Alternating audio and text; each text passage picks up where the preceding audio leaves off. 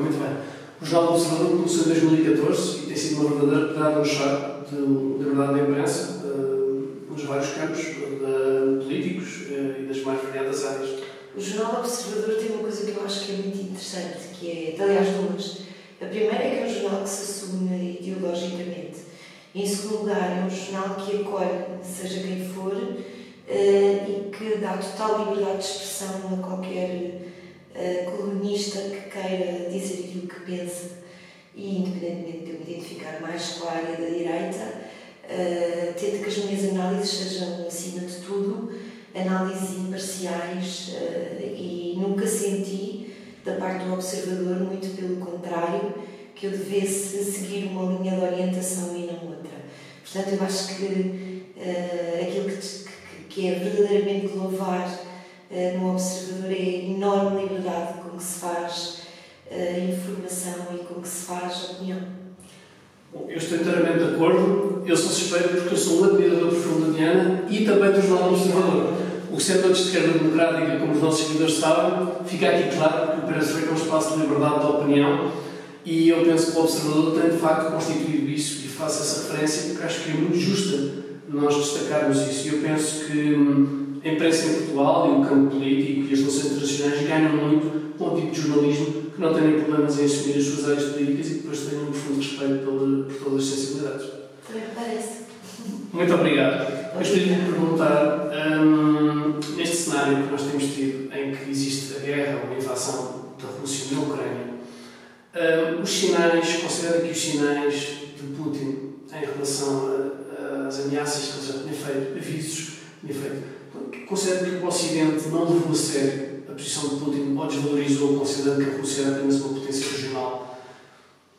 Eu não tenho a certeza que o Ocidente não tenha levado a Rússia a sério. A Rússia pensa que sim, mas eu não tenho a certeza.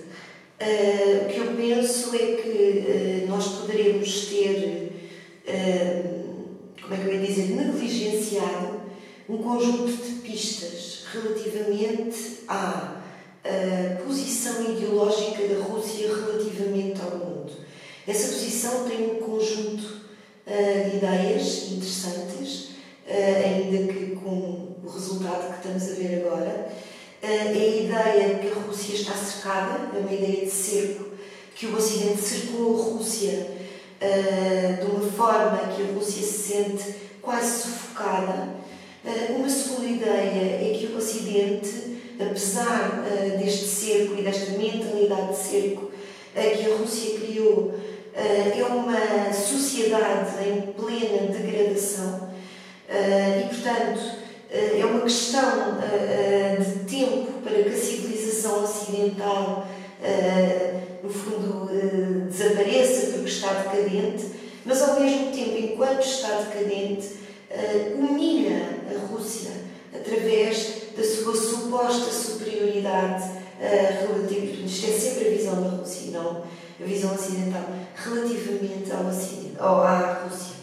A par desta ideia de ser e de humilhação e de que a Rússia merece um lugar de grandeza no sistema internacional que o Ocidente lhe rouba permanentemente, eh, a Rússia tem, eh, do seu ponto de vista, virtudes muito fortes que vêm dos filósofos dos anos 20, do século XX, que são filósofos muitas vezes radicais, radicalizados, que olham para a Rússia como uma civilização grande, poderosa, de valores profundamente, eu diria, conservadores e nacionalistas. A Rússia é um Estado que nunca estará completo sem a Ucrânia, portanto, a questão ucraniana aqui aparece desde muito cedo no pensamento russo uh, no pensamento russo pré-comunista e que volta a aparecer de uma forma uh, muito forte e muito sedimentada a partir de 2013, o terceiro mandato de Vladimir Putin, nomeadamente através de ideólogos como Alexander Dugin, uh, que, é, que é, digamos assim, o, o grande ideólogo do Kremlin dos dias de hoje, que propõe duas coisas para a política externa russa. Por um lado, esta Euroásia de que nós temos ouvido falar, que nesta semana Medvedev falou, que eu penso que é um, um conceito um bocadinho abstrato e fantasioso, tendo em conta as reais possibilidades militares uh, da Rússia, mas não deixa de ser um projeto ideológico que existe enraizado nas elites russas, e por um lado, um projeto menos ambicioso, mas não menos perigoso, como estamos a ver, que é o estabelecimento uh, de uma esfera de influência no estrangeiro próximo da Rússia, que pode ser, por um lado, por conquista de território, como aconteceu na Geórgia em 2008 e como aconteceu na Crimeia em 2014, e como eh, parece aparentemente ser o plano para o Donbass agora em 2022, como através da criação de esferas de influência em que, eh, digamos assim, o líder, o chefe de Estado do país em questão é completamente submisso à Rússia, como acontece, por exemplo, com a Bielorrússia e como, num primeiro momento, a Rússia tentou fazer na Ucrânia, naquela, ideia de quando começou a guerra, de que a Rússia decapitaria o regime ucraniano em 48 a 72 horas e substituí-lo-ia por um regime fantoche que estaria às ordens da Rússia. Portanto, há este esta questão nacionalista, expansionista mais diminuída, relacionada com o estrangeiro próximo, que já vimos que tem implicações práticas verdadeiras. No segundo momento, há esta ideia, que é um bocadinho mais fantasiosa, diria assim, de, de uma Eurásia de a Vladivostok, que não parece que a Rússia esteja em mínimas condições de conseguir. E em terceiro lugar, há esta ideia permanente de ressentimento russo relativamente ao Ocidente, relativamente ao Ocidente não dar à Rússia o palco internacional e a projeção e o prestígio internacional que a Rússia acha que merece e que esta guerra também, de alguma forma, exprime. Por isso é que não é só uma guerra contra a Ucrânia, é igualmente uma guerra contra os Estados Unidos em particular e o Ocidente em geral. Eu perguntava em relação que refere, quando Putin se torna presidente eh, efetivo da Rússia em 2000, agora em 99, eh, final de 99, com a transição com Yeltsin, um, Putin uh, tem um diálogo com o secretário-geral da então da NATO, onde fala de uma possível adesão da Rússia à NATO. O secretário-geral da então diz-lhe que, bom, isto não é por convite, uh, os países é que fazem as propostas ou fazem os pedidos de adesão.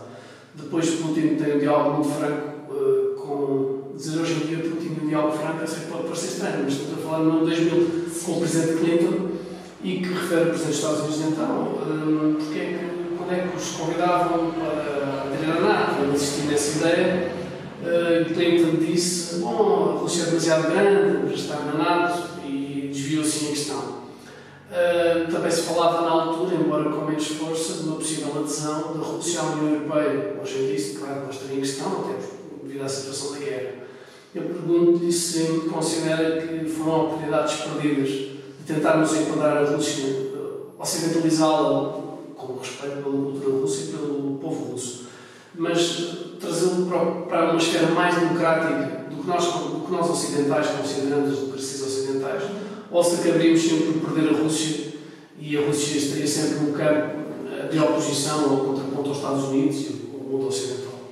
Isso é uma pergunta complexa, aliás, são várias perguntas. Eu acho que, em primeiro lugar, para, para, para, enfim, para percebermos onde é que estamos, eu acho que a Rússia não é, nunca foi ocidentalizável. E acho que foi um grande erro do Ocidente acreditar que a Rússia era ocidentalizável. E não tem mal nenhum. Não tem mal nenhum os Estados terem a sua própria cultura, terem a sua própria maneira de ver o mundo, uh, terem a sua própria maneira de pensar no seu regime político, terem o seu próprio regime político, ainda que não seja relativista, e acredito que há regimes políticos que são melhores que outros e que a democracia é o melhor de todos, excluindo todos os seus defeitos. Pronto, esta é a primeira questão. Um, desde que, desde que, isto é muito importante, que os Estados, independentemente daquilo que escolhem para si, respeitem as regras mínimas da convivência internacional, que é aquilo que a Rússia não está a fazer neste momento. Portanto, a Rússia não é ocidentalizável, nunca foi, e foi um erro crucial do Ocidente esperar que a Rússia, que a China e que outros países do mundo fossem verdadeiramente ocidentalizáveis ou democratizáveis, vou usar uma palavra que provavelmente não existe. Esse talvez tenha sido o pior erro que o Ocidente cometeu e aquilo que está a pagar mais caro agora. Nesta, nesta, neste contexto de declínio dos Estados Unidos no sistema internacional. Porquê? Porque criou um conjunto de ressentimentos uh, nestes países uh, que, que, que, não queriam ser ocidentalizados, uh, que sentiram que os Estados Unidos menosprezou a sua forma de fazer política e de viver a sua cultura, que acham que são culturas milenares e que os Estados Unidos são uma espécie de adolescentes da política externa e, portanto, não têm nada que vir dizer à China ou à Rússia aquilo que devem fazer ou aquilo que devem ser portanto, eu acho que não foi uma oportunidade perdida, muito pelo contrário, foi um erro. Portanto, essa para mim é a primeira questão. Relativamente à Rússia em particular, o que eu penso que se passou foram três, houve três períodos. Uh, primeiro período em que uh, Mikhail Gorbachev quis fazer perestroika e glasnost mas quis fazê-los sem perceber verdadeiramente o que é que estava em questão e, e, e o que é que abria, a que é que abriria portas uh, fazendo a perestroika e o glasnost. Para as pessoas uh, perceberem o que é que nós queremos dizer com isto, a perestroika é um momento de abertura económica da União Soviética ao mundo e o glasnost é um momento de abertura um, comunicacional interna, ou seja, o povo liberdade de expressão. O povo russo sabia muito pouco ou nada do que se passava no processo de tomada de decisão, sabia muito pouco ou nada uh, dos castigos que a população russa era permanentemente sujeita uh, pelo regime comunista e a Glasnost foi um momento em que, através primeiro uh, de órgãos de comunicação social ainda relativamente controlados, se começou a abrir devagarinho a comunicação governamental à população russa. O que é que verdadeiramente aconteceu? Estas duas aberturas, ainda que tenham sido relativamente cuidadosas, abriram uma caixa de Pandora que depois não se fechou mais e abriram uma caixa de Pandora que levou, normalmente diz-se que foi a Polónia, o primeiro Estado que, que, que se revoltou e que quis uh, promover eleições livres. De facto, a Polónia e a sua solidariedade foram eh, foi um Estado muito ativo, mas o primeiro Estado eh, que identificou eh, este momento como um momento crucial era o novo Estado na altura, era a Lituânia. E, portanto, deu origem a, à abertura para um conjunto de nacionalismos e para que um conjunto de Estados com vontade de aderir um, ao tipo de regime do Ocidente, que eu acho que esses Estados na altura nem sequer sabiam muito bem o que eram, começassem a partir as suas relações com a União Soviética de uma maneira que a União Soviética não só não quis conter pela violência, porque isso já não fazia sentido, como nem sequer provavelmente tinha capacidade de o fazer. Ao mesmo tempo que a própria União Soviética, uma vez que se abriu economicamente, deu a perceber ao mundo que a sua economia era uma fraqueza confrangedora e acabou por também colapsar uh, do ponto de vista económico. Portanto, Gorbachev nunca quis acabar com o comunismo, quis aquilo que eles chamavam de comunismo, o socialismo com o rosto humano. Não é? Uh, só que o socialismo com o rosto humano provavelmente é uma coisa que não existe uh, e, portanto, o regime caiu. Na, na altura, Gorbachev, quando recebe o presidente Mário Soares na visita oficial em 87, uh, diz-lhe com uma conversa privada que ele é tão socialista democrático já como Mário Soares ou François Mitterrand Internacional Socialista, o Mitterrand era o presidente da altura da República Francesa.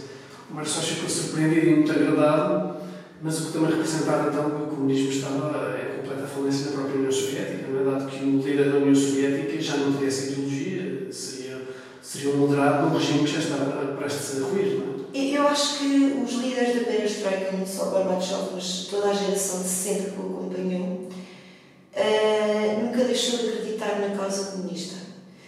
Uh, simplesmente achou que o comunismo, uh, que tem outras regras para além das interpretadas por Lenin e Stalin, e depois pelos líderes soviéticos mais moderados, poderia ser compatível com uma determinada democratização.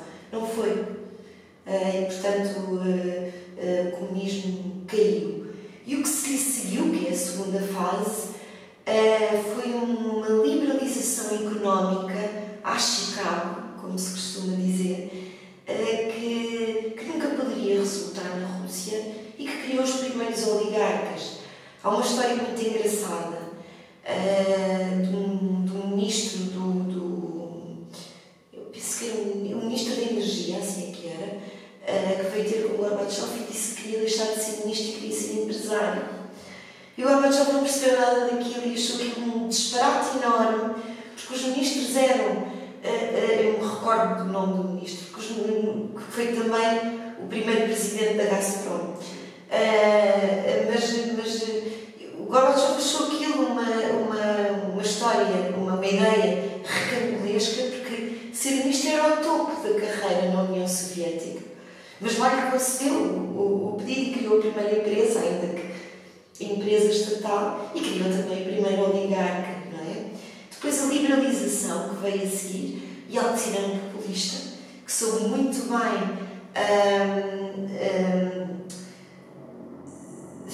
compreender e aproveitar o descontentamento da população, mas depois não soube gerir a democratização da União Soviética ou da Rússia, já nessa altura, não soube uh, nem gerir a transição para a democracia, nem gerir a transição económica. E o que aconteceu foi que, uh, já no final dos anos 90, a esmagadora maioria dos russos, correspondendo a sondagens feitas pela Pew Research, por exemplo, que é uma empresa idónea americana, diziam que preferiam a estabilidade à democracia. E, portanto, a democracia russa morreu antes de começar. E aquelas eleições de 96 já foram altamente viciadas, não? As eleições de 96 foram altamente viciadas e as eleições de 2000 também. Viciadas, eu penso que não no sentido da votação, que é isso que é interessante. Eram, foram viciadas no sentido de que hum, as televisões estatais, os órgãos de comunicação social estatais, na, altura em que Putin é eleito pela primeira vez, ele foi primeiro nomeado presidente interino e depois eleito presidente uns meses mais tarde, em 2000, era um perfeito desconhecido quando foi nomeado uh, presidente interino, mas uh, a máquina de propaganda russa, de alguma forma, já estava montada e vendeu Vladimir Putin como uma espécie de herói da estabilidade, que era exatamente isso que os russos queriam. E agora, para chegarmos à relação uh, com os Estados Unidos e com a União Europeia. Uh, quando Rússia, uh, Putin era a Rússia de Yeltsin, em 2000, a Rússia está em escombros económicos. E a forma de, legitima, de legitimação que Putin consegue encontrar é precisamente uma dupla imagem de, por um lado, Putin ser uma espécie de um pai da nação vai curar todos os males da nação, e por outro lado, devolver aos russos uma certa estabilidade económica e, uns anos mais tarde, poder de compra a uma classe média que ele próprio criou. Mas uma classe média, eh, digamos assim, muito cooptada pela ideia de que o regime, no fundo, a classe média podia ser classe média se um, ehm, cumprisse as leis do regime. Cumprisse, que não eram muito difíceis de quase simplesmente dizer que sim ao regime, que o regime não os chateava muito. E, portanto, Putin percebe que, uh, pelo menos nos primeiros anos do seu mandato, tem que ter boas relações com a Europa e com os Estados Unidos, porque precisa de compradores estáveis para o petróleo e para o gás. E, portanto, inserta relações uh, importantes com a Europa e com os Estados Unidos, especialmente com a Europa. Nesse pacote de relações uh, está, uh, inclusivamente, assinado pela mão do próprio Putin em 2002, um órgão de consulta entre a NATO e a Rússia, um tratado de consulta entre a NATO e a Rússia, que acabou por nunca verdadeiramente funcionar, mas que a NATO se compromete a consultar a Rússia cada vez que se tomam decisões relacionadas com alguma coisa que esteja, enfim, uh, que, que, tenha que, que, que, a Rússia considere que vai contra os seus interesses nacionais. E, portanto, as relações do Ocidente da Rússia pareciam estar a ir bem uh, no início. Com Jorge, Jorge W. Bush e a política contra o terrorismo, chegaram a ter passos, passos conjuntos. Certo, em 2001 tudo isso ainda se verificava, em 2002 também. A grande mudança de política externa da Rússia, eu não sei se é a grande mudança, se é a grande mudança de aparência, não é? Ou, ou finalmente a Rússia abrir o jogo relativamente àquilo que quer do sistema internacional, vem em 2007, no famoso discurso uh, da Conferência de Munique, da Conferência de Segurança de Munique, em que Putin vem dizer uh, para os líderes europeus relativamente boquiabertos na altura que a Rússia vai lutar para que no futuro haja um mundo unipolar, porque os Estados, multipolar, digo, porque os Estados Unidos são uma potência unipolar que não sabe usar o seu poder a bem da humanidade e, portanto, a Rússia não concorda com duas coisas. Com a unipolaridade americana, por um lado, recordo que a guerra do Iraque tinha começado quatro anos antes e que os seus efeitos nefastos já se estavam a ver. Não, quero, não, não, não defendi, não defendo uh, a guerra do Iraque, muito pelo contrário, mas é importante dizer que uh, em 2007 o número de pessoas que já não defendiam a guerra do Iraque, inclusive nos Estados Unidos, eram muito maiores do que uh, em 2003. E Putin veio também dizer que a arquitetura de segurança europeia com a qual ele aparentemente concordou, inclusive assinando tratados consulta com a NATO, também não serve à Rússia, porque a Rússia está cercada uh, pelos seus antigos aliados que agora pertencem à Aliança Atlântica. E, portanto, Putin vem dizer claramente, pela primeira vez, ao que vem em 2007. O veterano de guerra John McCain, depois foi candidato a presidente dos Estados Unidos, ria-se uh, isto com respeito pela sua memória, claro, ria-se no, discurso de Putin e um, Merkel estava mesmo na, na primeira fila, ver as imagens, estava na primeira fila quando Putin profere esse discurso. É verdade. Não considera que tenha havido depois, isto agora com uma relação que existe um, dos oligarcas russos na União Europeia e na Europa Ocidental, em que eles têm muitos negócios, alguns até vivem nos países ocidentais, ditos ocidentais, que hum, tenha havido um, uma certa promiscuidade entre a política e os negócios, nomeadamente o atual presidente da Gazprom, o Sr. Schroeder, que, foi, que era chanceler alemão, nesse caso de esquerda, mas, ou dita esquerda, mas depois também em relação com os oligarcas exatamente, do SPD, um, depois eu, eu, considero o SPD de esquerda, que referi-me a Schroeder, uh, e também em relação ao financiamento que existe que é oficial de alguns oligarcas russos no Partido Conservador Britânico um, para algumas eleições ditas autárquicas, as chamadas autárquicas, que este, esta proximidade excessiva e nem sempre, se é legal, podemos discutir a, questão de ética moral, que não tem levado também a esta dependência toda energética na União Europeia, em relação à Rússia, e estes problemas que a Alemanha agora está a enfrentar Uh, Deixa-me só fazer um pequeno parte antes de responder diretamente à sua pergunta. Uh, o John McCain uh, foi candidato às eleições presidenciais de 2008, como muito bem referiu, perdeu. Perdeu, uh, provavelmente, isto é uma coisa que as pessoas não se lembram, mas perdeu provavelmente porque a crise económica arrebentou em setembro de 2008 e o Obama respondeu melhor à crise e o McCain estava muito uh, relacionado com o Partido Republicano, que foi considerado na altura responsável uh, uh, por essa crise, porque todas as sondagens indicavam isso sempre que McCain ia ganhar as eleições. eu, na altura. E é o herói de guerra. O herói de guerra. O herói de guerra. O herói de guerra, exatamente.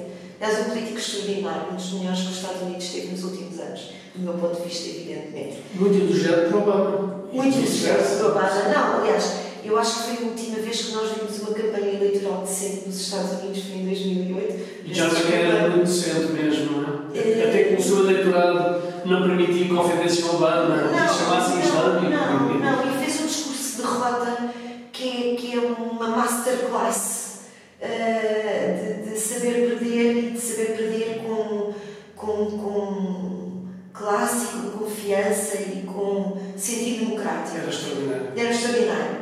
Uh, mas eu ia falar de John McCain pelo seguinte: eu, na altura, estava a trabalhar uh, no Instituto de Defesa Nacional uh, e, e às vezes fazíamos umas colaborações com o Ministério dos Negócios Estrangeiros. Eu fui encarregue nessa altura de seguir as campanhas eleitorais nos Estados Unidos para, para vermos qual seria a política externa norte-americana ir para a frente, porque havia uma percepção que, mesmo que John McCain fosse eleito, ia haver uma grande mudança de política externa de Bush para quem viesse aí. E John McCain fazia discursos violentíssimos, violentíssimos, relativamente à Rússia. Uh, dizia inclusive que a Rússia tinha que ser expulsa do G7, que era o G20 da altura, uh, que a Rússia não, não tinha cabimento enquanto. Uh, porque eu acho que ele intuía aquilo que nós não intuímos e que o Barack Obama não intuiu e que o, o Trump não intuiu Biden não intuiu que a Rússia nunca seria ocidentalizável, precisamente como os, como os americanos gostariam que fosse. Eh, quer Barack Obama, quer George W. Bush fizeram, e quer Joe Biden, fizeram tentativas de reconciliação com a Rússia nos inícios do seu mandato e nenhuma delas, e o Trump também, mais do que qualquer outro, e nenhuma delas resultou. Isso tem a ver precisamente uh, uh, com essa intuição que só John McCain tinha que a Rússia não iria mudar. E repare que as eleições norte-americanas, normalmente as conferências de Munique são por volta de fevereiro, portanto foi cerca de um ano antes da campanha eleitoral dos Estados Unidos começar. E John McCain teve essa percepção muito cedo. E agora, para voltar à sua pergunta, sim, evidentemente que sim. Quer dizer, acho que a Europa foi pelo menos complacente uh, com a questão do gás uh, e petróleo russo. O mínimo que se pode dizer é que houve uma complacência uh, e que é uma complacência que a Europa se está a preparar para ter com a China e que espera que, ou que se, que se preparou para ter com a China, que espera que esta lição desta guerra uh, nos faça aprender que as coisas não são assim tão simples, porque estes países não distinguem o domínio económico uh, do domínio político em qualquer momento, usam a questão económica para fazer chantagem política Portanto, espero bem que a Europa tenha aprendido a sua lição. Vamos já fazer uma pausa. Até já.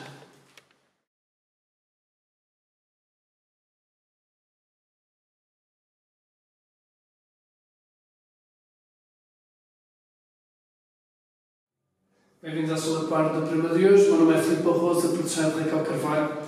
A Diana perguntava-lhe então sobre eh, a questão de Trump e de Putin, uhum. porque para chegarmos a esta fase muitos observadores, quer nacionais, quer internacionais, têm referido que Putin aproveitou fragilidades do Ocidente e aproveitou a oportunidade, como a Diana referiu há pouco.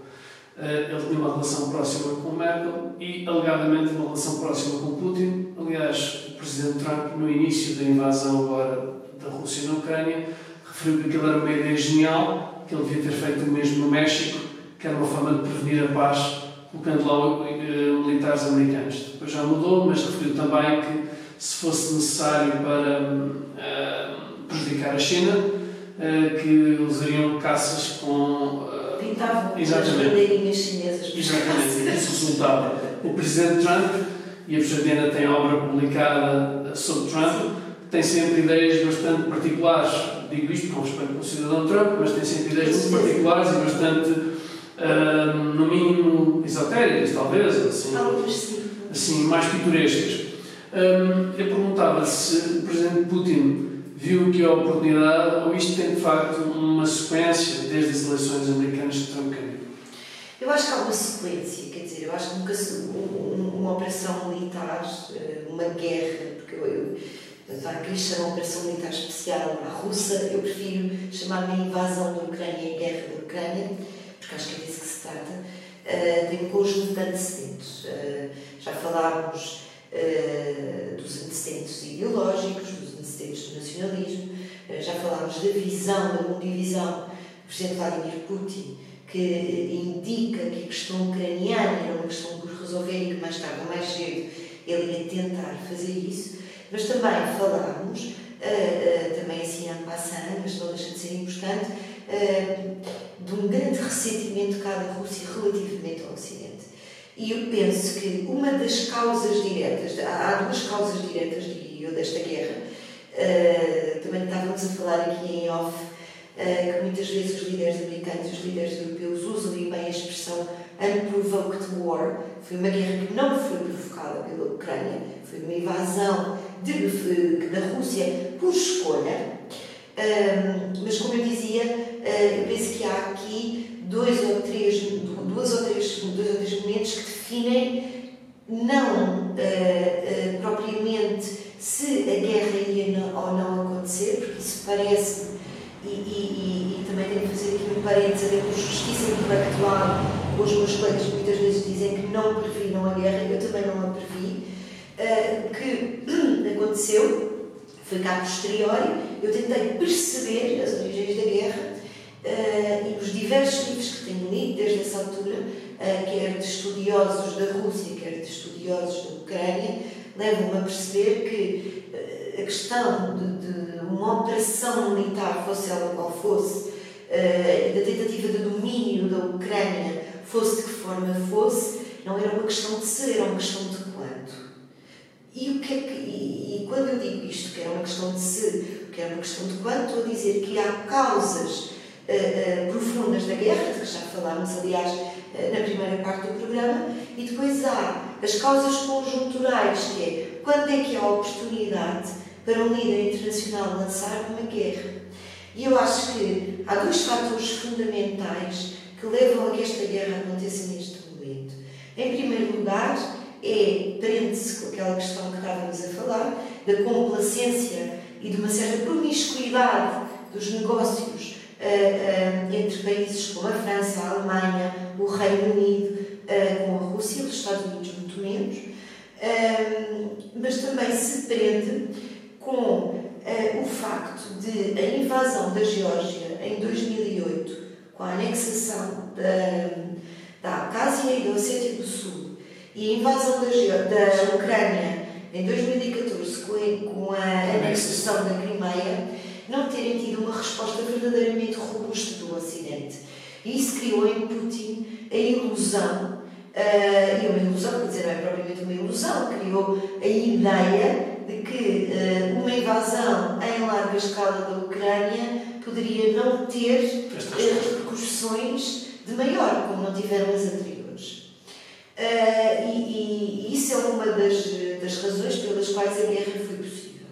A segunda razão, eu penso que Joe Biden, e esta palavra que eu vou dizer agora é muito importante, inadvertidamente uh, criou condições para que esta guerra acontecesse. Isto é uma tese que é minha e nunca a vi em lado nenhum, portanto ela é perfeitamente desmentível, mas eu vou explicá-la de qualquer maneira. No verão do ano passado, houve a primeira cimeira entre Biden e Putin. Uh, e Biden disse a Putin que reconhecia a Rússia como uma grande potência no sistema internacional. Eu penso que Biden fez isso não para aplacar o desejo de prestígio da Rússia, de que nós já falámos, mas para isolar, para tentar que a Rússia e que a China se eh, distanciassem uma da outra. Porque se uh, Biden uh, oferecesse a Putin o estatuto de grande potência e não o oferecesse à China, que é muito mais evidentemente uma potência muito mais completa uh, do que a Rússia, estaria a transmitir diplomaticamente à Rússia, à China e ao mundo que estava disposto a negociar e a falar de igual para igual com a Rússia e não estava disposto a falar de igual para igual ou reconhecer a China enquanto uh, parceiro internacional legítimo. Ora, as intenções podem ter sido boas, mas uma das uh, questões muito concretas da doutrina russa, inclusivamente da doutrina militar, é a doutrina Medvedev, que foi enunciada em 2008 pelo então presidente uh, Medvedev, uh, que é uma doutrina de cinco pontos que se seguiu à guerra da Geórgia, que diz basicamente o seguinte: a Rússia, e agora eu vou usar as minhas próprias palavras, porque foi isto que foi dito, mas é para facilitar que as pessoas uh, compreendam aquilo que eu quero dizer. A Rússia viu o estatuto de grande potência da maneira que se viu o estatuto de grande potência no concerto da Europa, no século XIX. As grandes potências têm direitos e deveres no sistema internacional. Os deveres são deveres de imposição de estabilidade no estrangeiro próximo e um, uh, os direitos são direitos de tutela uh, relativamente à esfera de influência que cada potência tem o direito de ter. E quando Biden diz a Putin que reconhece a Rússia como uma grande potência, o que Putin ouve é: eu tenho o direito de intervir no meu estrangeiro próximo. E já que a questão ucraniana é uma questão uh, que incomoda a elite russa e até a população russa, estávamos a falar há bocadinho de Gorbachev, e há um livro interessantíssimo, publicado em Portugal, com uma entrevista que Gorbachev dá, eu já não sei se foi do, do, do, a propósito do décimo aniversário, do 20 aniversário uh, uh, do fim da União Soviética, em que Gorbachev fala da questão ucraniana nos, nos termos, em termos muito parecidos uh, que Vladimir Putin uh, fala. Obviamente, Gorbachev não previa nem aconselhava uh, uma, uma operação militar relativamente à Ucrânia, mas também vê a Ucrânia, de certa forma, como um Estado enfim, que deve uma certa submissão à Rússia por causa de uma história comum e porque o centro do Império é Moscou e não é Kiev, uh, uh, do entendimento, no, entendimento uh, russo. Portanto, o terceiro ponto, portanto, a história antiga da Rússia e os preconceitos, não preconceitos, preconceitos políticos da Rússia relativamente à Ucrânia. O segundo ponto, esta forma inadvertida como Biden deu a entender a Putin que achava que uh, a Rússia era uma grande potência, desconhecendo ou, ou não calculando, uh, digamos assim, o que é que Putin poderia entender com isto. E depois há um terceiro momento, que é a retirada dos Estados Unidos do Afeganistão, em setembro do ano passado, que revela aos olhos russos duas coisas. A fraqueza norte-americana, por um lado, a fraqueza política e militar norte-americana, que assegura à Rússia que os Estados Unidos não vão intervir militarmente caso a Rússia faça uma incursão na Ucrânia, o que de certa forma é verdade, talvez não pelas, uh, pelas razões intuídas pelo presidente russo, mas é verdade. E depois, porque a retirada do Afeganistão vai mostrar uh, uma certa ambiguidade nas relações da Europa e dos Estados Unidos. E aí, de facto, Putin faz um cálculo errado, porque a invasão da Ucrânia juntou a Europa e os Estados Unidos, reforçou a relação, a relação, a, desculpa, a relação transatlântica de uma maneira que já não víamos desde antes do 11 de setembro. Eh, por razões de tempo e muitas perguntas que eu gostaria agora de fazer, até do ponto de vista porque Gorbachev em 2017 referiu como alerta, ele tem vindo a criticar Putin desde, desde 2010, 2011 e referiu que havia um grande perigo que pudesse haver uma o mundo estava-se a armar, em 2017 referi-se até os ímpetos de Trump, um pouco já assim pitorescos, mas a pergunta que eu faria, e também seria muito interessante falarmos um, da política externa da União Europeia e uh, se às vezes é pouco claro, se há hesitações, e se calhar Putin agora não esperava que houvesse uma resposta da Europa, apesar de tudo, tão forte, e dos Estados Unidos, do chamado mundo ocidental, nós chamamos de mundo ocidental, embora esteja a Austrália e o Japão também, não é? Que também tiveram reações fortes. Portanto. Não é errado uh, uh, dizer Ocidente neste, neste contexto. E eu queria perguntar, queria perguntar, professora, era a nível da China, dado que um, todo este conflito, a Rússia não será bem, certamente, a Ucrânia tem um país devastado, os Estados Unidos, o professor Fernando Rosas os Estados Unidos estão a ganhar com isto, não será a minha opinião direta, pelo menos, ou não, não será a minha opinião, uh, pelo menos não totalmente, e acho que é sempre um desgaste, e acho que é sempre das grandes potências nestas matérias, em, em assuntos tão específicos como é uma invasão, uma operação especial, uma guerra, como queremos chamar, mas há um país que parece que tem uh, saído sempre bem. Estamos ainda num contexto de pandemia, de um vírus, e eu estou a ter, estou a, ter a atenção devida para ficar claro para os nossos seguidores, eu não digo que é o vírus chinês, mas teve uma origem, pelo menos oficialmente, da China. Uh, e apesar de tudo, a China recuperou. Eu não estou aqui a dizer que, que foi criado propósito, na China, nenhuma teoria da conspiração. Mas a verdade é que a China recuperou relativamente bem, agora está outra vez pré-confinamento, confinamento de algumas regiões específicas, mas recuperou bem, a sua economia está a crescer. E agora, neste contexto, a China tem uma posição que não é muito clara, dado que é aliada da Rússia, mas ao mesmo tempo defende a não ingerência em assuntos internos de cada país. Como é que a professora vê esta questão? E a China, porque há um país que parece passa dos primeiros do chão. Eu respeito muito a cultura milenar da China. Uh, uh, isso, isso é uma pergunta enorme, depois eu falo imenso e é uma chatice. Eu vou tentar fazer três pontos que me parece que são essenciais para responder à sua pergunta. O primeiro ponto é esta guerra veio mudar o sistema internacional. O sistema internacional já estava em transformação. Estávamos numa fase em que uh, estávamos em transição de poder. Se os Estados Unidos já não eram a, grande, a, única grande potência do sistema internacional, ou apesar de ainda serem, estão em declínio, a China estava em ascensão, uh, a relação dos Estados Unidos com a China parecia que ia uh, configurar as nossas preocupações dos próximos anos, vários, porque parecia que se jogaria ali a nova configuração do sistema internacional. E o que esta guerra vem fazer é precisamente eh, eh, trazer uma grande nuvem relativamente àquilo que vai ser o sistema internacional a seguir desta guerra. Uma coisa é certa para mim, ou duas ou três. A primeira é a seguinte a forma, os termos como a paz vão ser negociados vão ter muita importância na configuração do sistema internacional.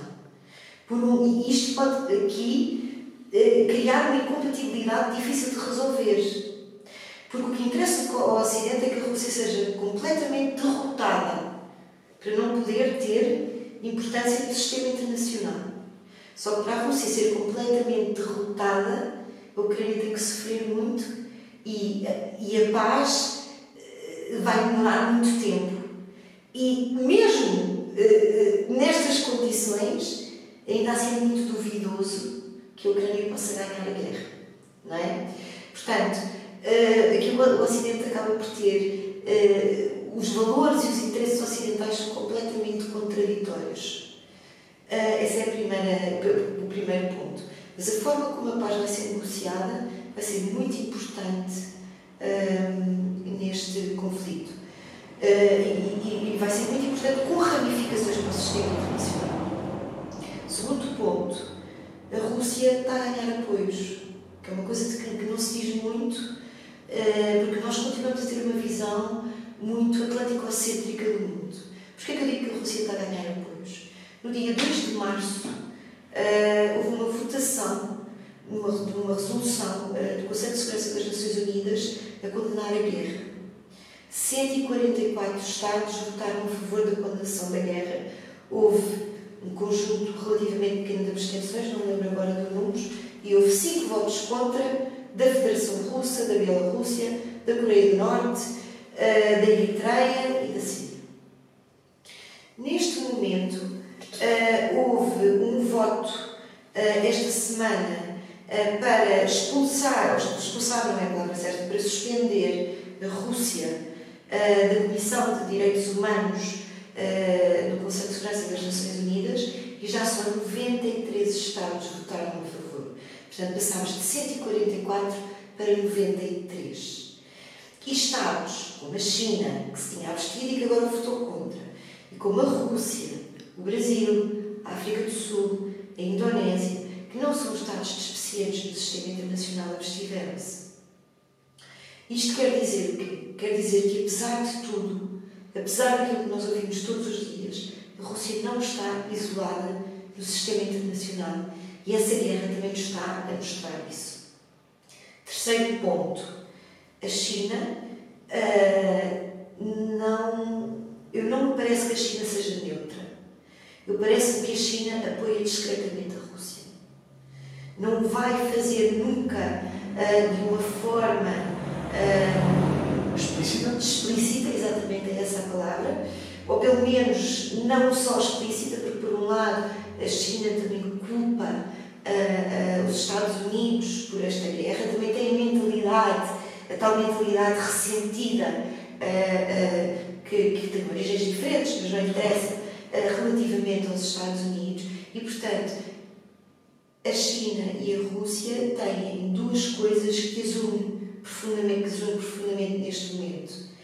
o tratado que assinaram no dia 4 de fevereiro em que disseram que têm uma parceria limitada, as palavras nunca são por acaso na China, e têm um inimigo comum, que são os Estados Unidos, e um objetivo de uh, desfazer a ordem internacional liberal liderada pelos Estados Unidos. Portanto, a China tem um interesse muito concreto nesta guerra e tem interesse que a Rússia não perca esta guerra.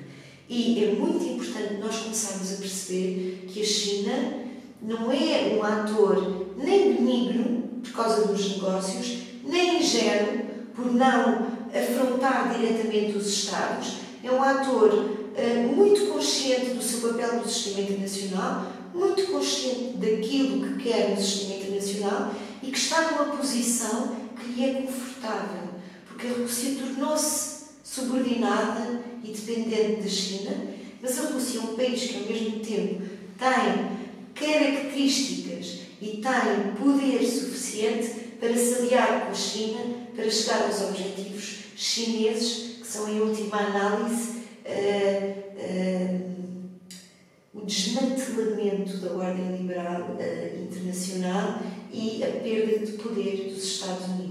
Portanto, eu acho que a China acaba por estar numa situação bastante confortável, apesar de tudo aquilo que tem sido dito relativamente a Pequim. Eu queria lhe agradecer imenso, imenso. Eu é agradeço muito. E espero que nos possamos voltar a encontrar. Espero que sim. Muito obrigado. Muito obrigada.